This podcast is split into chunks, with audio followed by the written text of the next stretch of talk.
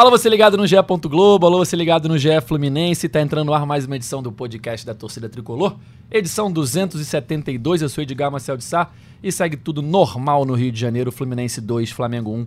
Fluminense campeão da Taça Guanabara de 2023 e classificado para a semifinal do Campeonato Carioca com vantagem do empate na semifinal. Vamos falar sobre isso, sobre a atuação do Fluminense. Um primeiro tempo não muito bom, um segundo tempo em que o Fluminense conseguiu a virada e conquistou o bicampeonato da Taça Guanabara. Já chamo ele, o comentarista preferido da torcida tricolor, Cauê Rademacher. Salve Edgar, salve galera tricolor. Foi o que você já disse nessa breve abertura, um primeiro tempo ruim para um segundo tempo bom. Gostei bastante, principalmente da, do, da coragem do, do Diniz no, nesse segundo tempo. Eu não imaginava dessa vez ele voltar com o André do intervalo no lugar do, do David Braz. Já usando a carta trunfo logo de cara ali na, na volta no intervalo e deu, e deu certo. Depois das mexidas, ele botou o time totalmente para frente. Giovani, Alan. Ia entrar o Marrone na hora do gol, não entrou. Entrou o Felipe Melo, injustamente expulso. e é isso, vamos debater aí. Olha, vou te dizer que eu achava que ele ia usar a carta trunfo já no intervalo pela atuação do Fluminense e pela necessidade da vitória, uma vez que se empatasse o Fluminense não levaria a Taça Guanabara e não teria vantagem, provavelmente na semifinal, porque o Vasco poderia ultrapassar, enfim. Eu acreditava que ele usaria essa carta trunfo, que é muito utilizada pelo Diniz e dá muito resultado na maioria das vezes. O Fluminense consegue fazer seus gols, povoa mais o meio-campo e pressiona o adversário. Gabriel Amaral, a voz da torcida tricolor que estava no Maracanã. Tudo bem, amigo? Tudo muito bem, né? Mais uma vez, o Rio de Janeiro segue na sua normalidade. É, o Cauê falou isso daí, eu fui dar uma olhadinha aqui mais ou menos, porque eu, eu não sei se eu tô certo, porque eu não consegui pesquisar tudo a tempo, não. Mas falou do Diniz, num determinado momento do, do jogo, o Fluminense chegou a ter em campo é, Fábio, Samuel Xavier, Nino, André e Alexander. Aí agora tem, eu tenho que lembrar aqui de cabeça, vai ser mais complicado, mas eu acho que Lima era o único volante com Ganso, Giovanni, Gabriel Pirani, Germancano, John Arias, Alan. É, é, é assim, o time. Era, era, o time trabalhado na ofensividade. Achou o time, E a coragem né, foi recompensada. Achou o time, né? Achou. Pra, pra momentos assim, Acho que tá, talvez, para jogar fora de casa contra o Palmeiras. Talvez seja um cuidado a mais, seja bem-vindo. Mas, mas para esse tipo de jogo, tá aí, achou o time. Lembrou aquele Fluminense Cruzeiro em 2019, Copa do Brasil, que o Fluminense precisava do empate para levar para os pênaltis. E o Fluminense termina sem zagueiro em campo, com o Diniz, treinador. E o João Pedro faz aquele golaço de bicicleta para dar o empate, mas depois nos pênaltis o Fluminense acabou sendo eliminado. Mas aquela escalação, se for pegar a escalação que termina o jogo, o Fluminense não tinha zagueiro em campo. Foi assim, todo mundo para ataque, vamos embora, vamos tentar o gol que vai nos dar a disputa de pênaltis, pelo menos. Continuando nossa escalação, Thiago Lima, que acompanha o dia a dia do Fluminense no Gé. Globo. Tudo bem, Noel? Fala, Edgar, tudo bem? Bom, eu não sei se eu só vou ficar tudo bem quando a gente tiver a notícia se o Marcel tá inscrito ou não, que a gente vai poder relaxar no dia de hoje. A gente ainda não, não pôde relaxar ainda, né? É, mas desde ontem o carnaval da torcida tricolor continua já há duas semanas, né? Ontem especialmente para a torcida, para o Diniz, né, que levantou o primeiro troféu por um clube grande, quebrou essa mística, né? E sobre a carta na mão que vocês brincaram aí, eu confesso que eu esperava também, igual o Edgar. Eu até brinquei no grupo do intervalo, falei, cara, será que o Diniz já volta? Eu prevejo que volta. Mas me espantou, eu achei que ele fosse voltar só com o Lima no lugar do Braz. Me espantou ele ter tirado o Keno e aí botado o Pirani junto, e que foi o Fla-Flu do moleque Pirani, né? É isso, Pirani que já tem uma história com o Diniz, né? Foi muito utilizado por ele no Santos e contratado agora com a Valdo Diniz, fez seu segundo jogo e participou ativamente dos dois gols. No primeiro gol, ele dá o passe pro Arias, que depois rola pro Cano. E no segundo gol, ele faz o gol ali, aquele gol, é, a benção João de Deus no estádio, a torcida cantando, bate-rebate, o famoso gol cagado, né? Um cano erra o chute, a bola sobra, enfim. Um gol que reforça que o momento do Fluminense contra o Flamengo é muito bom, né? Até quando você chuta errado ali, mais ou menos a jogada Foi tão cagado que o Flamengo pediu ao VAR, não sabia nem para que ele estava pedindo, mas tentava achar alguma falta, a mão. É, eu acho que eles estavam um pedi... impedimento, é, um possível impedimento fosse. do Alan, né? Isso. Mas não estava. Enfim, nos últimos 12 jogos, dados aqui para você, torcedor. Nos últimos 12 jogos contra o Flamengo, o Fluminense tem 8 vitórias, 2 empates e 2 derrotas. Um aproveitamento de 72,2%. E você sabia, Gabriel, que nos últimos 12 jogos contra o Boa Vista, por exemplo, o aproveitamento, do Fluminense é pior? 63,8%, 7 vitórias, 2 empates e 3 derrotas. Mas jogar em Saquarema é complicado, é. cara. Não é, né? a, a, o jogo, tudo bem que eu acho que no Eu Se Resende o desempenho é até bom. Nessa conta aí o problema é o Maracanã. É, Boa Vista, mas, se complica mas é complicado. Você viu os gols Eles de Volta Redonda e, e Boa Vista? A escuridão no estádio. A... e o até empatar, né? Lá é. valeu até empatar e o Boa Vista empatou ainda com Volta Redonda. É complicado, né? Nem todo, nem todo jogo é fácil. Ah, se todo jogo fosse fácil como o Fla-Flu é, pro Fluminense, a, a, conta é essa. Até aproveitando já para citar de início, eu vou citar uma frase de, de um poeta muito famoso, é, já fez gol em Fla-Flu, inclusive, mas se tornou poeta depois. Foi uma, uma frase que mudou os rumos. Uma frase do, é, do senhor Gol, da. O nome dele é Gabi, a família dele é Gol, mas eu acho que ele não é. O sobrenome dele não é Gol muito, não. Porque ontem só fez gol anulado. Que ele disse bem assim, ó. Jogaram como nunca, perderam como sempre.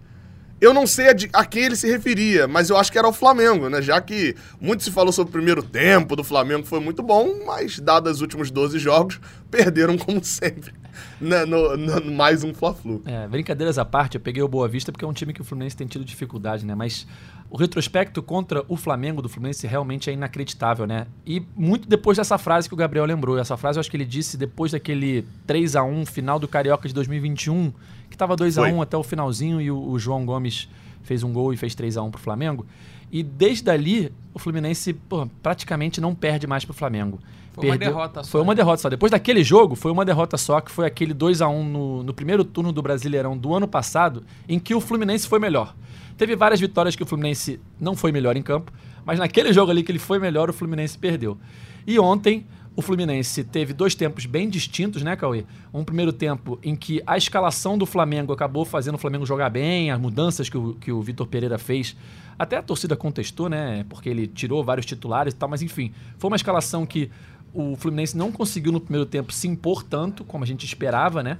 É, e no segundo tempo, com as mudanças do Diniz, André na zaga e povoando mais o meio-campo, tanto com o Lima e como o Pirani, e tirando o Keno lá da frente, o Fluminense conseguiu crescer de produção e os jogadores que o Diniz coloca em campo acabam participando é, dos gols. Né? O Lima entra muito bem mais uma vez, mas o Pirani, que acabou de chegar do Santos e que a torcida do Santos reclamou da saída dele, né? que é um jogador que teve destaque lá e tal, mas não estava tendo espaço Agora com o Diniz parece que vai recuperar o seu bom futebol, né? Pelo menos o começo é promissor. E participa dos dois gols. No primeiro, ele toca pro Arias, que rola pro Cano, e no segundo ele faz o gol da vitória, né, Cauê? Foi, foi um primeiro tempo que o Flamengo entrou meio parecido com o Fluminense de outros Fla-Flus. Pilhado, é, chegando junto. Até demais, né? 30 segundos Sim, já. Se o juizinho fosse. Menos de um minuto, o Gabigol dá uma banda no André, depois chuta a bola em cima do André, já é a primeira confusão. É. Você é. via um Flamengo muito pilhado, o Gabigol completamente pilhado o, o jogo inteiro, tentando levantar a torcida o, o tempo todo, um time chegando junto, aí o Fluminense depois passa a retribuir, fica aquele jogo pegado, mas que dessa vez foi por parte do.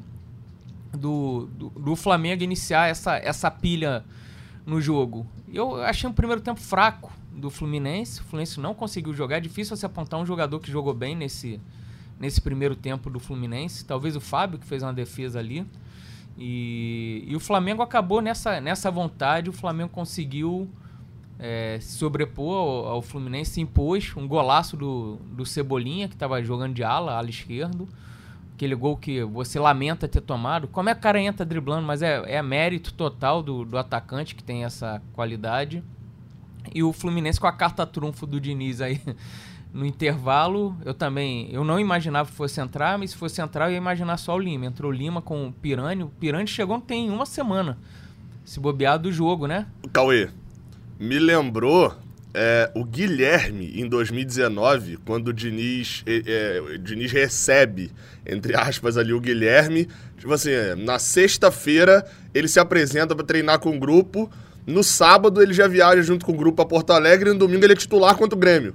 Aí o Grêmio faz 3 a 0 ele vai pro banco, o Fluminense vira o jogo. É verdade. Mas me lembrou um pouco disso o, o Gabriel Pirani agora. Te, teve uma vez, não tem nada a ver com, com o Fla-Flu, tá? Só, só lembrando isso do Gabriel. Anos 90, chegou um jogador no Fluminense, tipo, na sexta-feira e no sábado ou no domingo ele, ele, ele entrou em campo, no segundo tempo. Ele entrou nas Laranjeiras, se eu não me engano, era um Fluminense Paraná. Eu não lembro qual era o jogo. Ninguém na arquibancada sabia quem era. Era aquele tal. não tinha o, não tinha um alto-falante para anunciar. O jogo, se bobear, as rádios estavam fazendo algum, algum clássico, algum outro jogo. Aí ficava todo mundo se perguntando: quem é esse cara? Quem é esse cara? Quem é esse cara? Ali atrás do gol nas Laranjeiras, no alto, todo mundo se perguntando. Aí a Força Flu, do outro lado do, do estádio, ficava lá na, na outra ponta, começou a puxar 18, 18. ninguém... Não era o, o Wildemar, o Idemar, alguma coisa assim? Era Rui. O Idemar. Não, o Idemar. Não, não era o Idemar, não. não era, não? Eu, nome, eu tinha nome, na cabeça não, de que era o Idemar jogava desde o início ali da, daquele campeonato. Era Rui. Rui alguma Ele coisa. Era ruim? Era ruim. e, enfim, virou 18, que a galera começou 18. O Pirani hoje em dia todo mundo sabe, sabe quem é, veio do Santos. Esse aí tinha chegado na calada da noite. Enfim, ah, tá. entrou bem o Pirani também, jogando para frente. Eu acho que deu bons passes.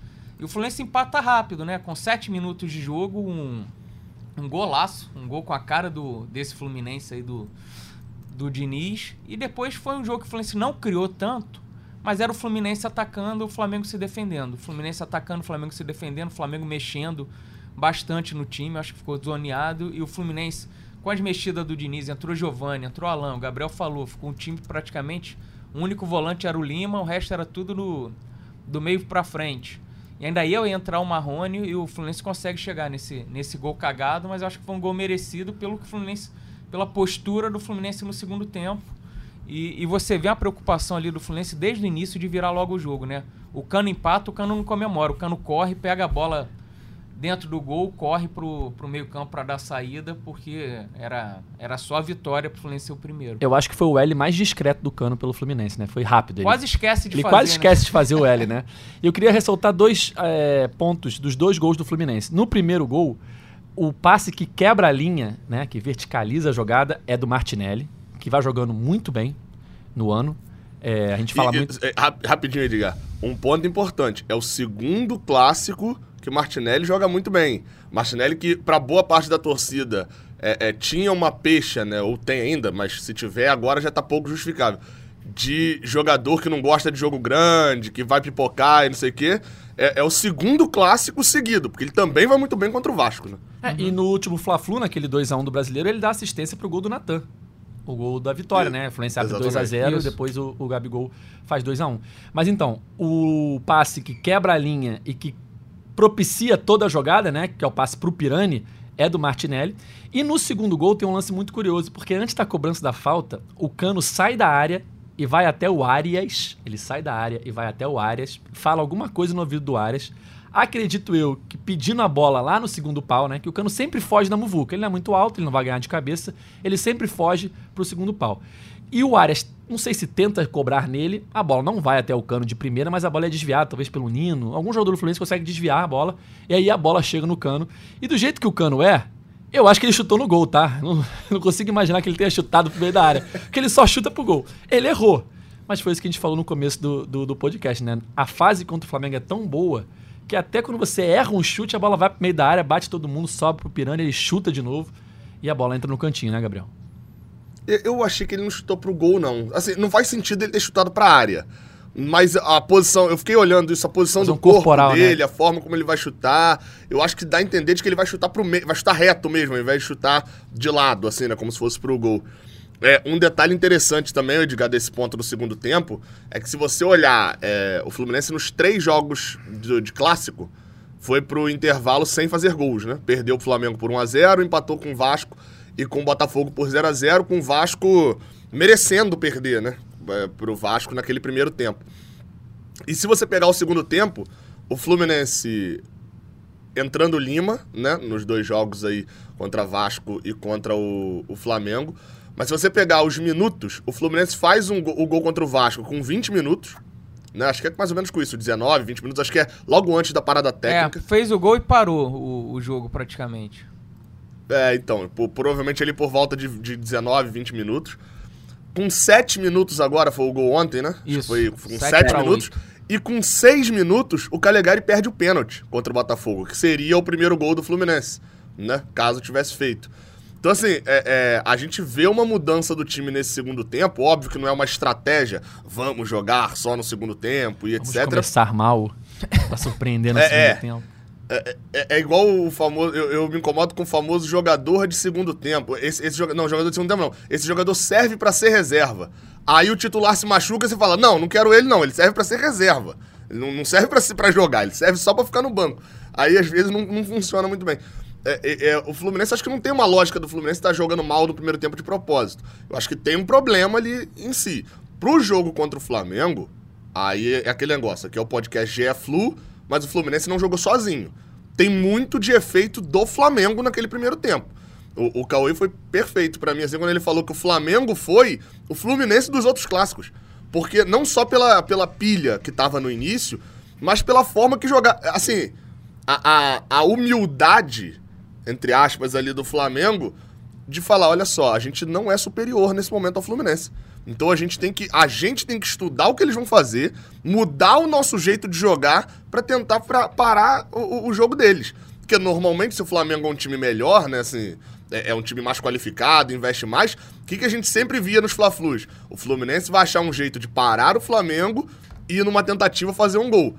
A gente viu a inversão no, no, no jogo de quarta-feira. O Flamengo montou um time pra parar o Fluminense e tentar achar um jeito de fazer gol. O resultado foi o mesmo de sempre, né? A ordem dos tratores aí não alterou o viaduto. Mas nesse caso aí, o- o- o- a gente viu essa forma do Flamengo mudando. Acho que isso mostra um pouco, acho que eu falei no último podcast. Hoje, 9 de março de 2023, se você fizer um power ranking aí do futebol carioca, o Fluminense é o melhor time do futebol carioca nesse momento. Sobre essa situação de o Fluminense acabar jogando melhor no segundo tempo, né? Eu acho que vai muito da escalação, né? Aquela escalação tradicional com Keno, Arias e Cano, eu acho que ela tem que ser usada para certas partidas. Como, por exemplo, Bangu. Times pequenos, o time que você vai ser superior e que você ter um jogador a menos no meio-campo talvez não influencie tanto. Agora, quando você enfrenta um Flamengo, um Palmeiras, um Atlético Mineiro, times que, apesar do Flamengo ontem ter tido uma escalação talvez mais alternativa por opção do treinador, é, não sei se para poupar jogadores já pensando numa semifinal ou se para dar uma, uma mexida no ambiente, né, já que o time não vinha bem, o time principal. É, por mais que o Flamengo tenha ido a campo com uma equipe alternativa, ainda é o Flamengo, ainda tem vários jogadores de muita qualidade. Então o Fluminense sentiu falta de um jogador a mais no meio-campo, eu acho que no primeiro tempo. Noel, você não acha que talvez nesse tipo de jogo já seja melhor entrar com Lima, não entrar com Keno, enfim, povoar mais o meio-campo? Porque acaba sendo sempre o mesmo roteiro nesse tipo de partida. O Fluminense precisa mudar no intervalo para conquistar novamente, ou pela primeira vez, a, o domínio do jogo e conseguir a vitória. Acho que contra o Vasco o roteiro foi parecido também. Quando o Lima entra, muda um pouco o cenário. É, foi contra o Vasco foi. Tô tentando lembrar se contra o Botafogo também foi. O Lima entra contra o Botafogo. Ele, ele É, entra. vou buscar os mas- minutos aqui. Mas aí o time melhora no segundo tempo. Eu tô- do Botafogo já faz muito tempo. Minha memória já não é lá É que não estava tão mal no primeiro tempo. Acho que É. tinha o controle no primeiro tempo. E aí no segundo tempo, logo É. no comecinho, já tem o pênalti e aí aconteceu. É, o que e o aconteceu. Keno né? entra. Ele entra É. aos 71. Fui, fui achar aqui. O Botafogo já vencia por 1 a 0 Ah, o Diniz, a mudança que o Diniz faz no intervalo, acho que isso mostra também a importância que o Lima ganhou, né? Ele tira o Keno pra botar o Iago Felipe. O Fluminense Ah. entra no segundo tempo, Não, o- tem a chance do pênalti, Não, quem sofre o perde pênalti é o o pênalti e desaba. Sai o Iago e entra o Keno. Foi isso. É o contrário, é o É, contrário. ao contrário. Quem, o- quem sofre o pênalti é o, é o Keno. Sai o Iago. e Ah, o bem lembrado, bem lembrado. Hum, sim. Mas assim, eu concordo com você. Até o, o Gabriel, se não me engano, perguntou isso pro Diniz, né, na coletiva, sobre é, a questão do Keno, de estar. Tá, Foi o Lessa, foi o Lessa. foi nessa, né? É, de estar entrosando ali, se não é melhor ter um jogador a mais no meio de campo. E o Diniz até falar, cara, depende disso, varia de jogo para jogo. E de fato, o jogo que você vai ter. Não sei se seria o caso do Flamengo, mas a partir do momento que sai a escalação, né? Pelo menos que ele já tem a, a escalação e vê que o Flamengo é, congestiona o meio de campo, aí parece de fato que é um. É a hora de você mexer, que não vai adiantar você ter o Keno aberto, o Ares aberto, você não vai. A bola não vai chegar para os caras. É, eu concordo com isso. De, vai ter jogo que é melhor você começar com Eu acho o meio campo reforçado. Hoje, no momento, não é nem questão de, de adversário. O Keno ainda não, não mostrou um futebol ali para ser absoluto no, no time do Fluminense. E o Lima tem entrado bem. Eu acho que é a hora da gente ver o Lima, mesmo que seja contra o Volta Redonda, um time que provavelmente vai ficar esperando o Fluminense, vai jogar mais retrancado. A hora de ver o Lima desde o início para ver como o time vai funcionar com ele, porque eu acho que o Keno ainda não jogou essa bola. O Keno viraria até uma opção de ataque para o segundo tempo, porque se você olha o banco do Fluminense para pensar em, em opção de atacante, também não não tem nada, né? O, o, se você parar pra pensar, o, o Cauê, eu até. Eu acho que eu cheguei a falar isso aqui. Após o jogo contra a portuguesa, eu, eu, eu tinha certeza que o jogo seguinte o Keno não seria titular. Até o momento em que ele vai e faz aquele golaço. Ele faz o golaço, é substituído um pouco depois ali. E, e aí eu falei, cara, esse golaço deu uma sobrevida para ele. Ele não tá jogando bola para ser titular, mas o cara às vezes faz um gol, se transforma querendo ou não, o Germancano tava numa, numa cerca no ano. Ele faz o primeiro contra o Dax, tem 10 gols em 5 jogos. Você, né, um gol pode mudar. Ele joga o jogo seguinte, o depois da portuguesa foi o Bangu. Isso. Ele vai bem contra o Bangu, né? O que a gente tava falando é que ele vai bem. O primeiro gol é numa falta sofrida por ele, ele, ele tava insinuante, tá? mas era um jogo foi, construído para ele. Foi o Ares que sofreu a o falta. O jogo. Não? Oi? O Ares que sofre a falta do gol do. Não é não? Gol do Ganso? Eu não, acho, que é o Keno, acho que é o Keno, é um contra-ataque que o Bangu sobe é. a marcação, é, o Arias bate a primeira falta. E, é. e, e, Porque teve duas, uma na sequência é. da outra ali pelo ah, lado, tá. né? Mas, mas assim, então ele, ele ganhou aquela sobrevida contra o Bangu. Ele né, conseguiu mais um tempinho ali de, de, de, de, de respiro, mas mais uma vez contra o Flamengo agora, de novo ele cai. E aí acho que vem um ponto que é por mais que a gente pegue o Volta Redonda, a gente não sabe ainda, né? Você vai pegar o Volta Redonda ou o Vasco, muito provavelmente o Volta Redonda. Não, a gente não enfrenta mais nenhum adversário como o Bangu no ano. A, a, daqui para frente agora é, é, Volta Redonda, talvez um time de Série B, Série C na Copa do Brasil e times de Série A. Então, assim, é, é o Keno precisa se provar num jogo contra um, um, adversário real do Fluminense. E isso não aconteceu até agora. Eu me agrada mais o time com o Lima também. Lima, John Arias e Ganso mais avançados ali, com Martinelli e com o André. Perfeito. O que, que você fala, Noel? Não, eu só ia dizer também assim que mesmo no segundo tempo a gente tem muito elogiado o time ontem, quando depois do, no segundo tempo, foi bem melhor que o primeiro. Mas assim, eu não gostei muito do jogo, para ser sincero. Eu achei que o jogo é, é, difícil ter uma final ser um jogo bom, assim, né? Mas assim, em termos de chance mesmo de gol, por Só exemplo. Argentina e França. Pra... Oi? Argentina e França. Pô, é, exceção. Argentina e Croácia. Aí vai voltando só. Não, aliás, Croácia e França na, na final da outra Copa. Mas eu concordo com você. Mas, assim, pra, por exemplo, eu contei só três chances de gol para cada lado ontem. Assim, teve o gol do Cebolinha no primeiro tempo, aquele chute do Arrascaeta que o Fábio defende ainda no primeiro tempo, né? Que vai busca no cantinho e a, e a falta do Cebolinha cobrada no final do jogo, que o Fábio faz a defesa. Para mim, essas foram as três Essa falta, Noel, só, só um adendo. A barreira não pode abrir ali, né? Aos 50 é. e tantos minutos, não pode abrir a barreira e a bola passar no, no meio da barreira. Prossiga, Bom, Noel, desculpe. E pro Fluminense, três chances de gol para mim que eu vi. Uma cabeçada do Nino no primeiro tempo, que ele sobe absoluto e consegue o cabeceio. E o gol do Cano e o gol do Piranha. Pra mim não teve mais nenhuma outra chance, assim, claro. Teve chute de fora da área, né? Eu, é, o, mas aí chute de fora ah, da não, área. Não, é. Eu, eu acho até, ô, Noel, que o primeiro chute do Germancano, que o goleiro espalma pro lado, é até mais perigosa do que a cabeçada do Nino ali. Porque não, o John é, vem pela é, direita e rola assim, e ele. É a cabeçada do Nino não foi boa, perto, mas né? a, a, chance, o Nino tinha a chance de cabecear melhor. Entendeu? É, a chance para mim é essa. O Nino cabeceia, cabeceou no meio do gol, mas ele sobe sozinho e poderia ter feito o gol ali. Diferente do Cano, que é um chute de fora da área. Foi até, Noel, no escanteio direto na área, né? Porque, ô, oh, quantidade de escanteio curto Cara, eu, que não ia... deu em nada pela ah, Teve um ali, ô Cauê. Até teve quando, um que Noel? Eu, eu, eu, fui obrigado a concordar com você na hora. Porque uh, foi no primeiro tempo ainda. Claramente, o Fluminense não. Porque escanteio curto. A única lógica de ter escanteio curto é você tem uma jogada ensaiada que você vai projetar essa jogada.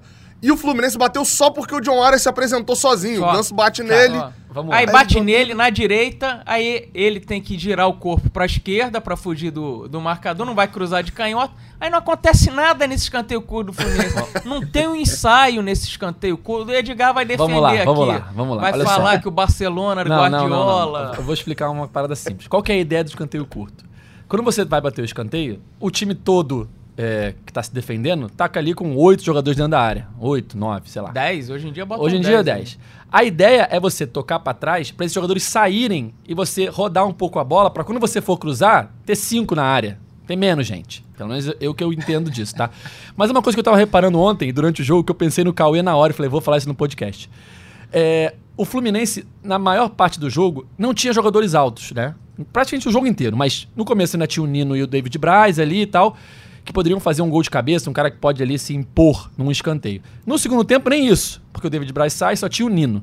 Então, na minha cabeça, não fazia muito sentido você ficar jogando a bola na área, porque toda a bola na área que o Fluminense jogava, o Flamengo tirava fácil. Não, o tirando a Nino, fez, tirando a do Nino, todos os outros cruzamentos não davam em nada, porque o Fluminense não tinha jogadores altos pra brigar por essa bola. Então, se você for reparar, a maioria dos escanteios eram curtos, a maioria. Só que aí, qual que é a exceção que atrapalha tudo? O gol, o segundo gol, sai de uma cobrança de falta pra área. Não era um escanteio, mas era uma bola ali Sim. na, Era um escanteio de mangas curtas. é, né? era aquela bola ali na quina da área que o, o John Arias cobra. O Nino, se eu não me engano, desvia e a bola sobra no cano, no segundo pau, como ele tinha pedido a bola pro Arias. O meu- Então, ou seja, O meu Tem que bater problema na área com mesmo. esse escanteio curto é que o Fluminense não tem uma jogada pra esse escanteio curto. Um toca pro outro, toca pro outro, volta no meio de campo e não sai nada dali nunca. Eu até acho que tem. Acho que ontem não executaram tanto, mas acho que normalmente tem. É, é, eu, voltando um pouquinho no ponto que o Noel tinha falado lá atrás, a gente discordei até da quantidade de coisas, mas eu concordo com o Noel é, que o, o jogo, ele, ele, ele, assim, ele foi legal de se assistir e tal. Imagina até pra quem não torce pra Flamengo nem Fluminense, nem pra quem tava trabalhando no jogo, assim, quem tava de casa. O São Paulino tava ali, ligou na TV e tava vendo o jogo. Porque é um Fla-Flu, uma final, né? Não era exatamente a final, mas era a final. É, é, é, um Fla-Flu decidindo, etc. Jogo tenso, então era legal se assistir. Mas o jogo, como o cara que sentou, o tático, que sentou pra ver o jogo, técnico e tal, realmente não foi um jogo muito, porque foi muito travado. E aí a gente vai pra outro problema, na verdade, que eu acho que é um tema aqui, foi um tema da coletiva e tem que ser um tema.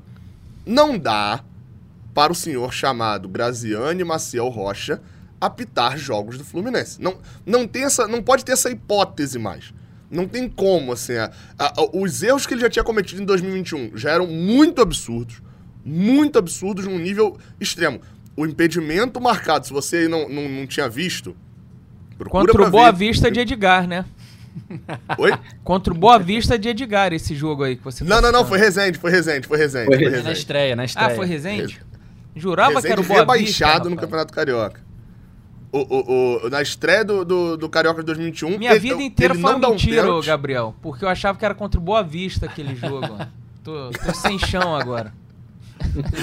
O- o- ele não dá o pênalti e, e, é- e é o cúmulo do absurdo é ele, ele dá um impedimento que o Bandeirinha não deu. O Bandeirinha corre pra validar um gol do Fluminense, Gol que tava em posição legal, e, e- e ele dá um impedimento. Ele, ele chama pra si a responsabilidade, o árbitro, não é o Bandeirinha. Enfim, é um absurdo.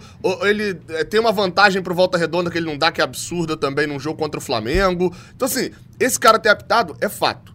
Ia dar polêmica, ia dar problema. Com a, a questão do André lá ainda é, é, ter falado numa entrevista, até falou nada demais o André, né? Convenhamos. O, o- o time do Flamengo tava pilhado, enfim, não soube controlar o jogo, expulsou o Felipe Melo de uma maneira inacreditável e desnecessária, não deu o cartão vermelho que precisava ter dado é, pro Gabriel já no, no primeiro lance de jogo. Ah, ele deu amarelo pra controlar. Beleza, ele ia perder o jogo e perdeu. E no final das contas, não marcou uma falta absurda em cima do André no segundo gol.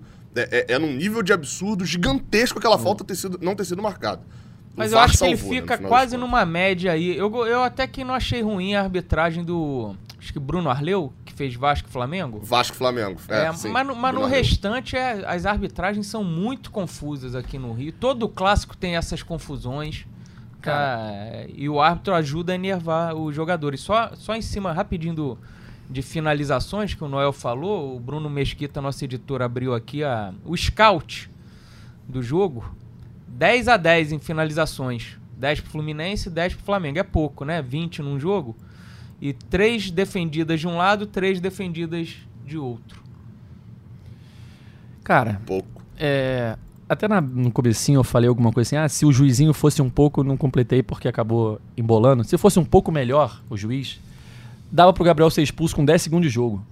ah, não vai expulsar porque tem 10 segundos de jogo. Beleza. Aquelas regras do futebol que não, não, não são escritas, né? Mas ele deu um pontapé no André e depois bicou a bola no André. Se aquele lance fosse com 40 e poucos do segundo tempo, ele era expulso com certeza. Mas como era com 30 segundos de jogo. Edgar, não era, porque o Gerson fez a mesma coisa e não foi. É, era para ser. Por isso que eu falei, se o juiz fosse um pouco melhor, era para ser, entendeu? E, cara, eu fiquei me pensando depois. O motivo dele ter feito aquilo ali com o André. E depois o André, quando sai de campo, na, na festa do título, ele fala que o Gabriel ironizou ele depois do primeiro gol. Provocou ele, falando: você escolheu o favorito errado. Por quê? Contextualizando. Na entrevista pré-jogo, o André disse que considerava o Fluminense um pouco mais favorito, porque o momento do Flamengo atual não é dos melhores. O Flamengo ontem, né? Chegou ao quarto, praticamente vice-campeonato na temporada, não foi vice-campeão do mundo, mas perdeu na semifinal, então é pior ainda. É, ao quarta frustração na temporada. E no retrospecto recente, como a gente já falou na abertura desse podcast, nos últimos 12 jogos, o Fluminense ganhou 8 do Flamengo. Então, por conta desses dados, o André falou: ah, cara, a gente é um pouquinho mais favorito, sim.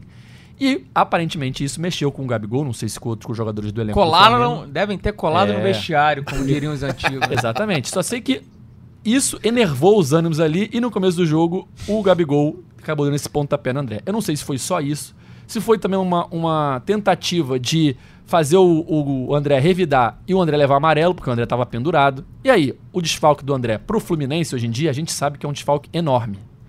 É, hoje, talvez, o Fluminense tenha até mais reposição. Por exemplo, o Alexander de titular ali, e você bota o Google na esquerda, é muito melhor do que do ano passado, quando o Fluminense perdeu o André na semifinal da Copa do Brasil e foi o Wellington titular.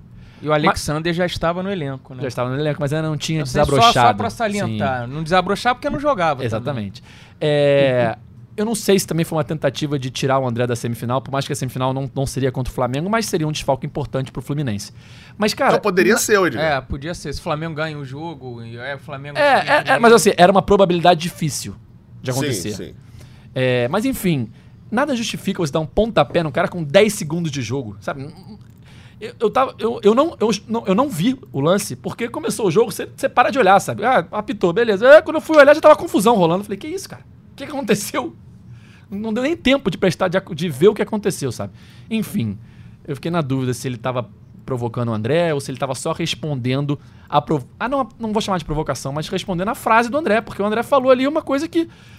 Cara, no momento, nesse jogo, o Fluminense era um pouco mais favorito. E, o, O- e a confusão no fim, desculpa, Gabriel. né? Aquela confusão no fim é aquela, é um pra cada lado que bota pra. É a primeira vez que eu vi num tipo de confusão daquela. Felipe Melo não chegou agredindo ninguém. Felipe Melo não deu um soco em ninguém. Fez, assim, Chegou nervoso, empurrando sim. nervoso.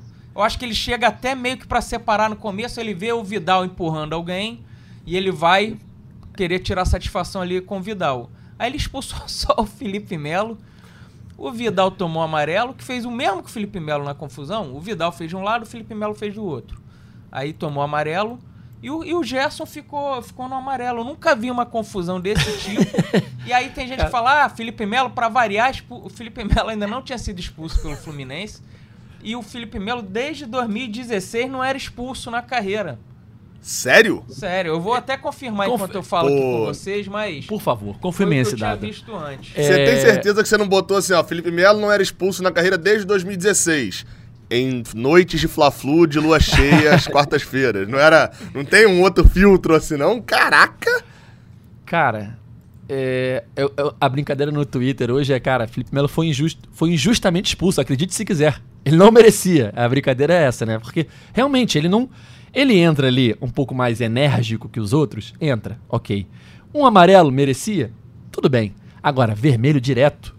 Vermelho direto sem o VAR nem. ele- e ele ficou muito tranquilo quando o juiz deu o vermelho. Não sei se vocês repararam. Ele falou assim: tudo bem, VAR, vai lá no VAR. Vai olhar o VAR. Não no fiz nada, eu não vou sair, eu não fiz nada. é- é- Tanto ele, que a demora. Ele, ele é tipo aquele aluno que faz muita besteira. E aí, nessa vez, ele tá certo. Ele fala: não, não, não, vai lá então, vai lá então, olha lá então pra ver se. Porque nessa vez ele tava certo. Exatamente. E aí acho que isso causa muito indignação tranquilo. maior ainda, né? Ele tava muito tranquilo, porque ele falou assim, cara, eu não- você vai ver no VAR que não aconteceu nada. E aí, quando aparentemente o juiz informa pra ele que o VAR não recomendou revisão, aí ele começa a xingar o juiz. Aí ele, aí ele descaralha. Aí ele vai lá e. Mas eu achei que ele até foi, foi é, discreto no, no xingamento, É, né? Ele chama não de mau xingou, caráter, Ele né? falou sujo, ele falou Não, sujo mau caráter. do árbitro. falou, eu, eu sei que ele termina com sujo. Sim. É, só para confirmar aqui, ó, Felipe Melo não tinha sido expulso mesmo, não, pelo Fluminense, não. Sim. Não, eu tô, eu, eu tô na busca aqui do, do que o Cauê falou. Tô em 2020, zero cartões vermelhos até agora. É. Meu- Olha aí, ó. Fama Ah, não, injusta. ah, não, não. O, Cauê, 2019. Foi expulso contra Foi? o Grêmio nas quartas de final da Copa então do Brasil. eu troquei o 6 pelo 9 ali. Foi. Não, Foi isso. eu olhei Detalhe, de cabeça pra detalhe. baixo. Ele foi expulso no dia 11 de agosto. Palmeiras 2x2 com o Bahia. E depois ele é expulso no Libertadores. expulso no dia 20 de agosto. Palmeiras 0x1. 1x0 com o Grêmio. Ele foi mas pela expulso duas fama, vezes tá- tava e até não foi mais. Aliás, o Felipe Melo tem uma expulsão na carreira pelo Palmeiras. Acho que é, é Cerro Portenho. É algum jogo da Libertadores que o Palmeiras tinha ganho fora de casa e podia perder em casa. Ele é expulso com, tipo assim, dois minutos de jogo. Ele faz uma falta. A expulsão que o Gabriel não Cinco sofreu minutos. ontem. A expulsão que o Gabriel não sofreu ontem, ele foi expulso com cinco minutos. Ele quase elimina o Palmeiras Libertadores. O Palmeiras perde esse jogo por 1 a 0 mas ele poderia perder porque ele tinha conseguido a vantagem fora de casa. Mas é uma parada assim, cara. Cinco minutos ele foi expulso, direto. Pá! Não, ele, ele tem uma Ele- carreira de muitas expulsões, mas no Fluminense foi a primeira e, e a última, então, tinha sido em 2019 2019. aí. Tem bastante tempo. Eu acho que o recorde do Felipe Melo pra, pra poder fechar isso é, é- é- foi, ele foi expulso sem tocar na bola, né? É, ele fica, ele fica encostou 40 segundos no- em campo. no- no jogo. Foi meio. Ele foi quase um Fred no último Carioca, mas sem Exato. levar ninguém do, Exato. do Flamengo. É porque com, com, um- Saiu sozinho. com bola rolando, acho que foram 40 segundos. Porque ele fica em campo mais tempo, né? Porque tem uma confusão toda, fica, sei lá, uns 7, 8 minutos parado. Mas de bola rolando, de jogo mesmo, ele foi 40 segundos, eu acho, menos de um minuto. Dent- entre ele entrar e ter a confusão que gerou a expulsão dele. Mas é a, a brincadeira no Twitter é boa. é- talvez seja a primeira expulsão injusta, assim, do Felipe Melo, que o cara não fez nada, nada. As outras, ah, talvez fosse para amarelo, talvez fosse para vermelho, é, mas não. Outras, né? Não todas, mas algumas foram É. bem claras. Mas Tem talvez até que tenha ficar de tido. olho no- na, na súmula pra ver o que, que ele vai botar na súmula, né? Ah, vai descascar da, ele. da expulsão. Vai descascar Vai, ele. porque ele falou. Porque ele, ele falou esculhambou bastante o cara ali. depois. É, não... Só- ele só chamou de sujo, gente. Pô, o cara tava correndo ali duas horas, tava É, pô, suado. tava tava suado, avisando pô. o cara, pô, você tá sujo aí, cara. Que isso? Ajudando, você vê o Felipe Melo, até quando ele quer ajudar. Cara. É, eu acho que eu queria falar do Arias, porque é chovendo molhado, mas acho que mais uma vez um muito boa atuação do Arias. Mas eu queria falar uma parada extracampo do Arias. Não sei se vocês viram no Twitter. É, o Arias postou aquela história do Branquinho. Aquela história que tá rolando no Twitter, de um torcedor do Fluminense, que a mãe dele, a Fernanda, tem câncer. E a mãe queria que o, o Branquinho tivesse a oportunidade de viver o dia a dia ali, né? De conhecer os jogadores e tal. Eu até vi essa história no Twitter da Bia Paz Leme, que ela tem um, um podcast de futebol. E ela conhece alguém que trabalha no Fluminense, acho que do Scout. E ela conseguiu fazer esse meio campo pro Branquinho ir no CT do Fluminense semana passada, se eu não me engano. E aí ele conheceu os jogadores, se emocionou muito. A mãe tá em tratamento de câncer. É, e ele vive muito em função da mãe, né? Da, da doença da mãe. E a mãe queria que ele tivesse esse, esse momento, assim, de alegria. Enfim, ele foi no CT, foi muito legal, conheceu os jogadores, conheceu o Fred, chorou, ganhou a camisa do Fred. E ontem ele entra em campo. E ele entra em campo com o Arias. E o Arias postou no Twitter dele uma parada muito legal. É, que o Arias ficou sabendo da história do Branquinho através da esposa do Arias, que viu a história provavelmente no Twitter, contou pro Arias. E aí, enfim, o Arias foi, conseguiu o contato né, com Via Fluminense. E aí ele entra em campo com o Branquinho ontem, o Branquinho com a camisa que ele ganhou do Fred. E a mãe é, do, do Branquinho estava na arquibancada com a família do Arias. Depois o Branquinho sobe para ver o jogo ali e ver o título é, do Fluminense junto com a família do Arias, no caso a esposa, acredito eu, não sei se tinha mais gente, mas a esposa pelo menos estava ali. Então acho que é uma história muito legal. O Arias é um cara que dentro de campo, ele nos últimos 50 jogos, eu posso dizer que ele jogou bem. É inacreditável a regularidade do Arias. Então ele é um cara que já conquistou a torcida dentro de campo e também com atitudes assim, ele conquista a torcida fora de campo. Então quem puder dar uma olhada no Twitter, muito legal essa história e o Arias participando dela de uma forma muito legal também, né, Cauê? Sim, o Ares é o jogador, se bobear, mais regular do Fluminense, né? Ele com o André, é difícil você ver um dos dois jogar mal aí há bastante tempo. E essa atitude você, o Edgar mostrou de. A gente chegou de manhã na, aqui na redação para para trabalhar, tinha chegada no Marcelo, no, no aeroporto, e o Edgar mostrou essa história, uma atitude bem, bem bacana que vale a pena passar aí para quem não viu, para ficar sabendo desse, desse lado do Arias bem, bem legal. É, eu já tinha visto a história no Twitter, né? A história inicial de simplesmente ele ir lá, né? Como eu falei, a Bia até falar que o podcast, Bons de Bola Podcast. Bons de Bola Footcast. É, e aí descobriu essa história, botou no Twitter, viralizou muito, muita gente retweetando. E aí ontem teve mais um capítulo dessa história com a ida do, do Branquinho ao jogo e acompanhada do Ares, entrou em campo com ele, viu o jogo com a esposa do Ares, enfim. Uma, uma história bem bonita aí que o futebol nos proporciona, né, Cauê? Esse não é só futebol, né? Dizem que é apenas um jogo. É, enfim. Marcelo, vamos falar um pouquinho de Marcelo, da chegada do Marcelo, né? Que a torcida tricolor vive uma lua de mel, né? O time tá jogando bem desde o final, de, final do ano passado, esse ano começa bem, ganha a Taça Guanabara, tem vantagem na semifinal do Campeonato Carioca contra um adversário a definir, provavelmente o Volta Redonda, mas ainda não está sacramentado. E hoje, logo depois do título, né, o Fluminense foi campeão da Taça Guanabara na quarta-feira à noite, e hoje, quinta de manhã, Marcelo desembarcou no Rio de Janeiro, Thiago Lima, o Noel, que acompanha o dia a dia do Fluminense. Marcelo chegou no Rio de Janeiro com sua família e foi recebido por muitos tricolores no Galeão, né?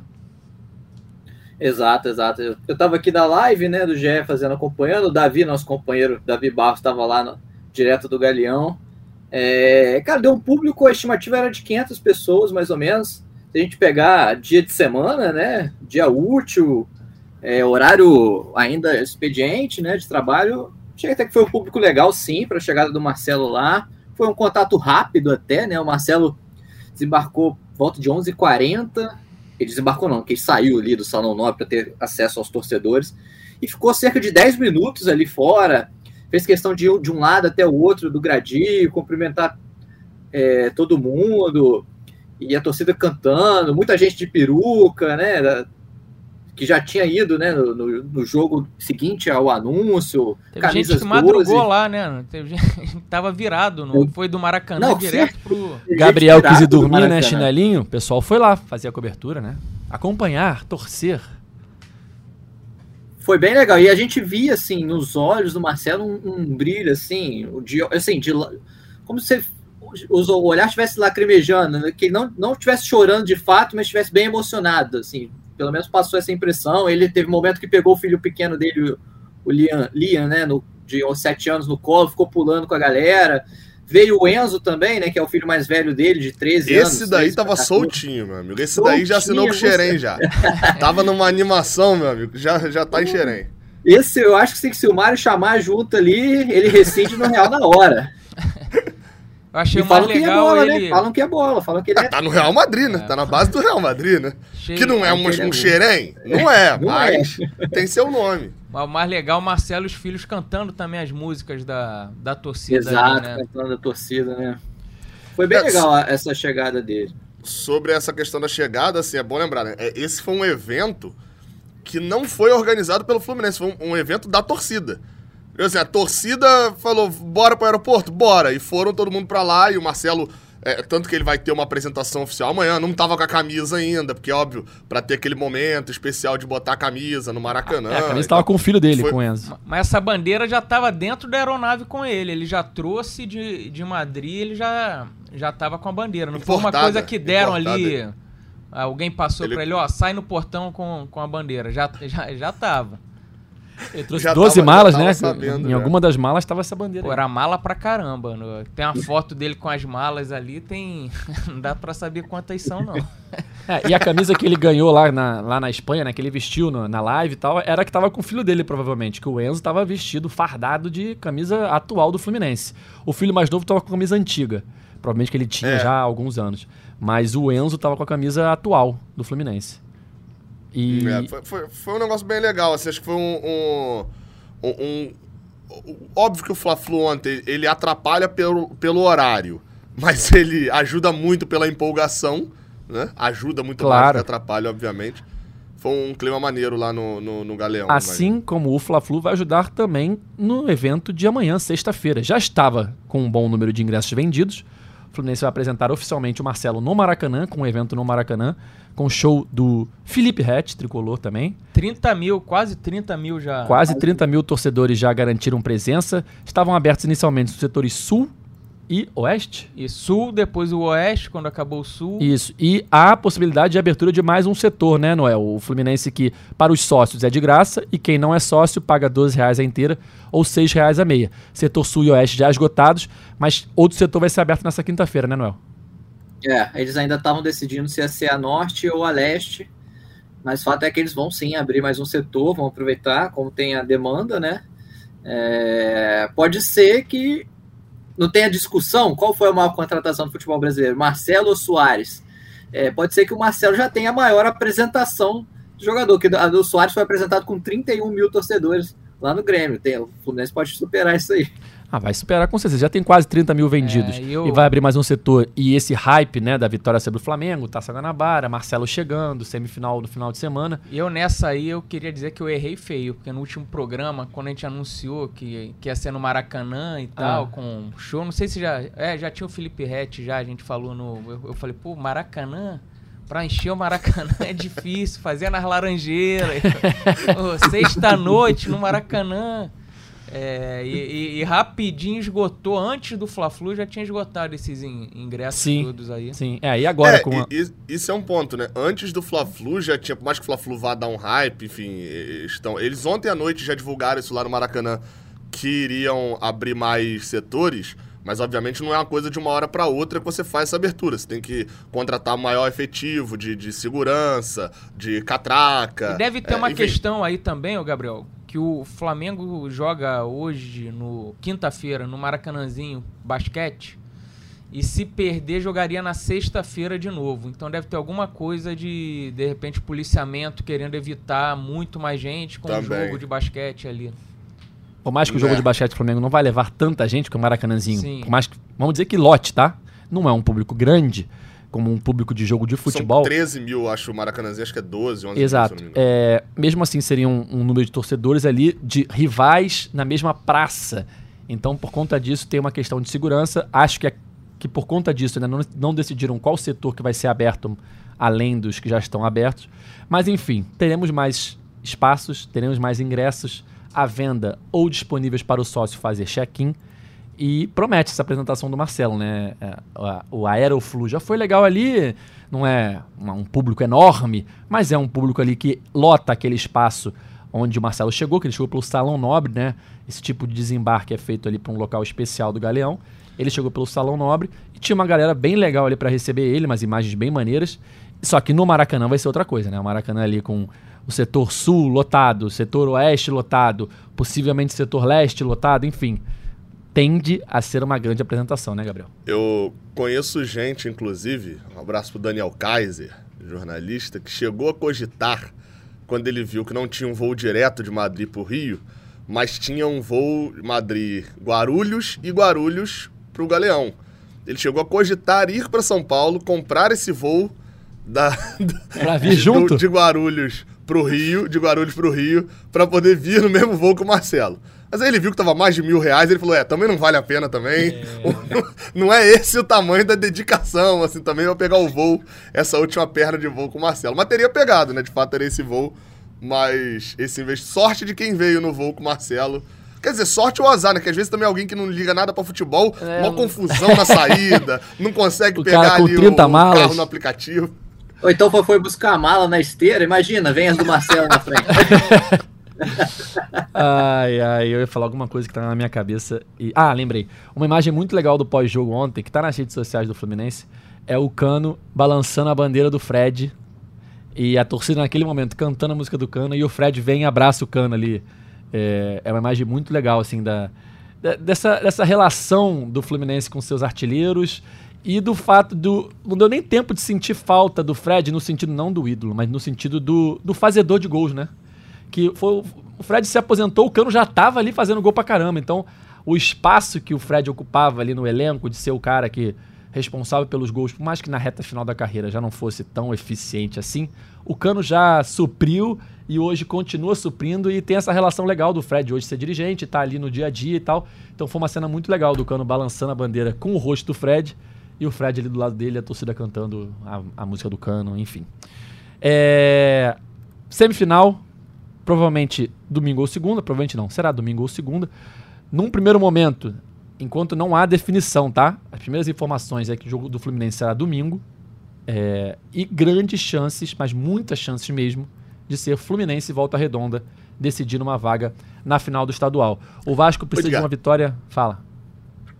É só porque é na questão do, do horário ainda. Há uma possibilidade, até, como- porque assim, Vasco e Volta Redonda, que são os dois que se pode- estão na Copa do Brasil, jogam só na quinta na Copa do Brasil. Então, assim, tanto faz qualquer um dos dois jogar na, na segunda ou no domingo, né? Não tem aquele negócio de um precisa jogar no domingo de- por, por- por questões do. O jogo é quinta-feira, né? Os dois jogam quinta-feira da semana que vem.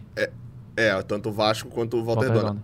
Há, há também a possibilidade de domingo é o horário, é o prime time, né? Sim. Com a possibilidade de ser o Vasco Flamengo também. Sim, sim, Porque sim. aí a TV vai preferir mil Eu- vezes. pra mim isso era o lógico, no tá? domingo o Vasco e Flamengo, né? Pra mim isso era o lógico. Mas o meu amigo Rafael Marques da Rádio Globo, que conhece lá o pessoal da festa, tem as entradas lá, as fontes, Uhum. postou no Twitter que nesse momento a maior probabilidade é de Fluminense voltando no domingo às quatro, Flamengo e Vasco segunda-feira. Eu não entendo o porquê, tá? Só tô passando a informação. Na minha cabeça o mais lógico seria o contrário. Mas é, o contrário pro sentido do clássico, né? O clássico tem mais espaço ali de uma transmissão, de domingo, quatro horas e tal. Uhum. Enfim, ainda não sabemos que dia vai ser o jogo, mas domingo ou segunda-feira, muito provavelmente teremos Fluminense Volta Redonda. Porque o Vasco precisa apenas de. é, acho que é só.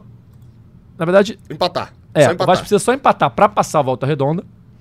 Ou, se ele vencer, ele passa o Flamengo também. Então o Vasco tem a motivação de vencer pra passar o Flamengo e ter a vantagem na semifinal contra o próprio Flamengo.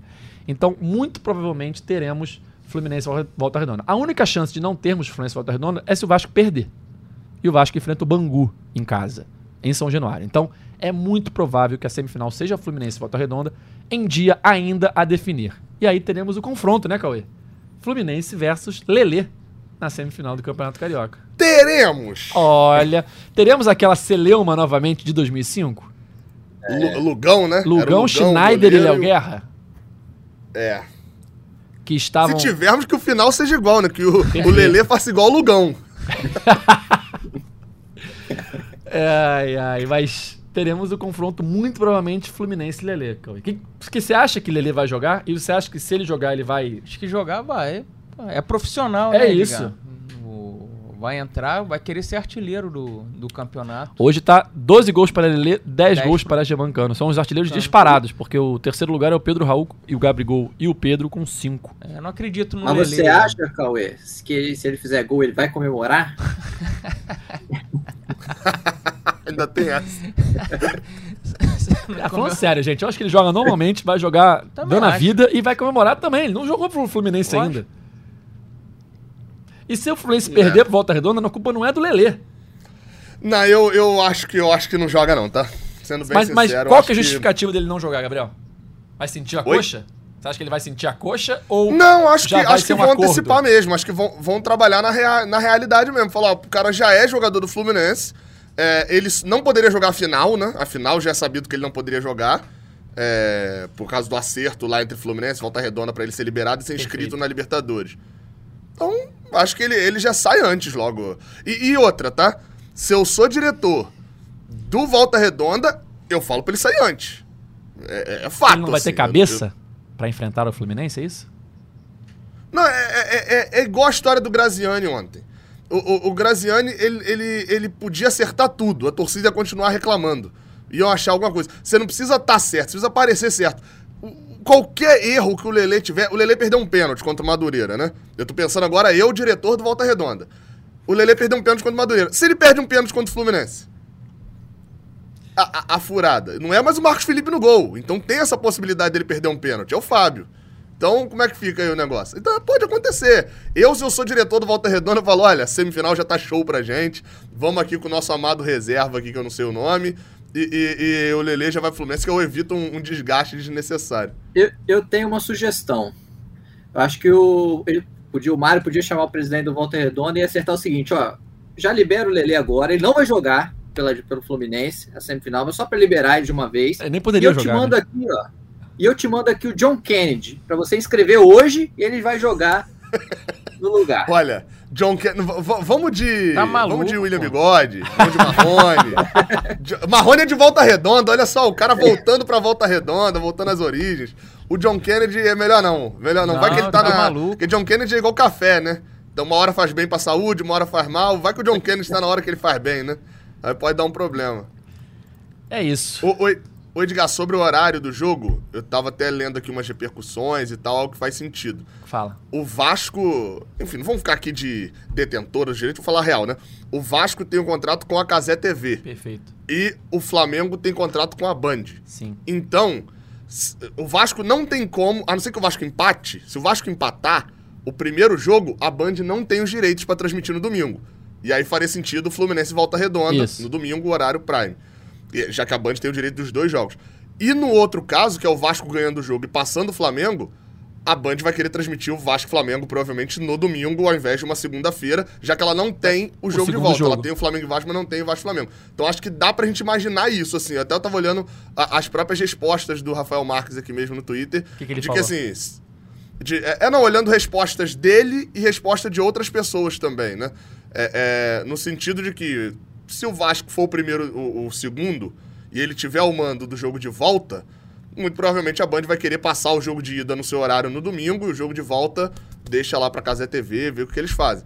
Então, a- acho que tá nessa meio que assim. Talvez o Fluminense jogue na segunda, se for. Se o Vasco ganhar o jogo, e se o Vasco não ganhar o jogo, o Fluminense joga. E ainda há o risco, assim, vamos trabalhar aqui na realidade, né? Há o risco do Fluminense e Vasco, Sim. né? Ah, há essa é possibilidade, só- é só Bangu o 1 a Vasco 0 pra Bangu ganhar, Felipe exatamente. Fluminense e Vasco, e aí, meu amigo, aí é doideira. Aí muda tudo. O Diniz, ontem na coletiva, perguntaram a ele dos adversários, ele falou 15 minutos sobre volta redonda, o assessor teve que falar, ó, pode ser o Vasco ainda também. Ele é. Aí se for o Vasco, a gente vê. Foi quase isso, assim. Bom, estamos chegando ao fim de mais uma edição do podcast É Fluminense. Quero agradecer a participação aqui de Cauê Rademacher, é sempre raro, né? Ter a presença do nosso amigo. Valeu, Edgar. Não dá pra dizer, encerrar dizendo qual é o próximo jogo, porque a gente não sabe contra quem é. Então, o bordão fica para Fica suspenso? próximo programa. Mas, mas dá azar, não dá? Não, porque eu- tem que, o bordão tem que ser certo ali contra quem é o, o jogo. Então grava as duas opções. Não, ô Cauê, fica tranquilo, porque independente do que for no resultado da ida, o jogo mais importante da história do Fluminense vai ser o da volta. Perfeito. Entendeu? Perfeito, o da perfeito. volta decide mas, tudo. mas não então- sabe contra quem é, então tem que esperar o Exatamente. próximo programa. Então, beleza. Valeu, valeu, Noel. Valeu, Edgar, valeu, Cauê, valeu, Gabriel. Vamos ver se o Marcelo vai ser inscrito até o final do dia, né? Para pelo menos ficar no banco ali no- nessa fase final. De repente entrar se o jogo já tiver ganho, né? Porque ele ainda tem que. Não joga desde dia 11 de janeiro, né? Tá muito tempo sem jogar. Mas vamos ver, vamos ver se o Gabriel vai decorar a tempo as letras das músicas do Felipe Rett até amanhã. Valeu, Gabriel. Valeu. Eu tô, tô no outro trabalho que é decorar a letra da música do Fluminense pro Marcelo. Não existe ainda, mas vou me empenhar em tentar descobrir se já teremos uma música pro Marcelo, alguma coisa assim diferente. Que não seja uma genérica, né? Pô, Sim, música sim, genérica sim. Chega de ir, o Marcelo tá vindo aí. É. E o alguma bicho coisa vai assim, não. pegar. Ih, ferrou, pega, né? o Marcelo apareceu. Tem, tem que É, vamos, vamos, vamos, vamos naquele. E, e aquele negócio também, a do Cano não tem como mudar mais, né? Mas o Vascaíno tá chorando até hoje ainda, com o Germancano é tricolor já há dois anos e tá na mesma música. Vamos ver se pro Marcelo surge alguma coisa mais legal. Mas enfim, é. Ou se, é, segunda-feira ou terça, né? No final das Exato. contas a gente volta. ainda né? depende, depende dessa da semifinal. Bom, galera, é isso. Chegando ao fim de mais uma edição do podcast é Fluminense. A gente está aqui sempre depois dos jogos do Fluminense para falar sobre a partida e sobre a semana tricolor. Não sabemos quando será o nosso próximo encontro, mas vai ser logo depois da semifinal. O Fluminense pode jogar domingo ou segunda-feira. No dia seguinte estaremos aqui para analisar a atuação do Fluminense na primeira partida da semifinal e os desafios para a segunda e decisiva partida que vale vaga na final do Campeonato Carioca. Nosso podcast está nas principais plataformas de áudio, é só procurar por GE Fluminense ou então no seu navegador ge.globo barra GE Fluminense. Esse podcast tem a edição de Bruno Mesquita, a coordenação de Cláudio Raba e a gerência de André Amaral. Valeu, galera, até a próxima. Tchau! O Austin pra bola, o Austin de pé direito.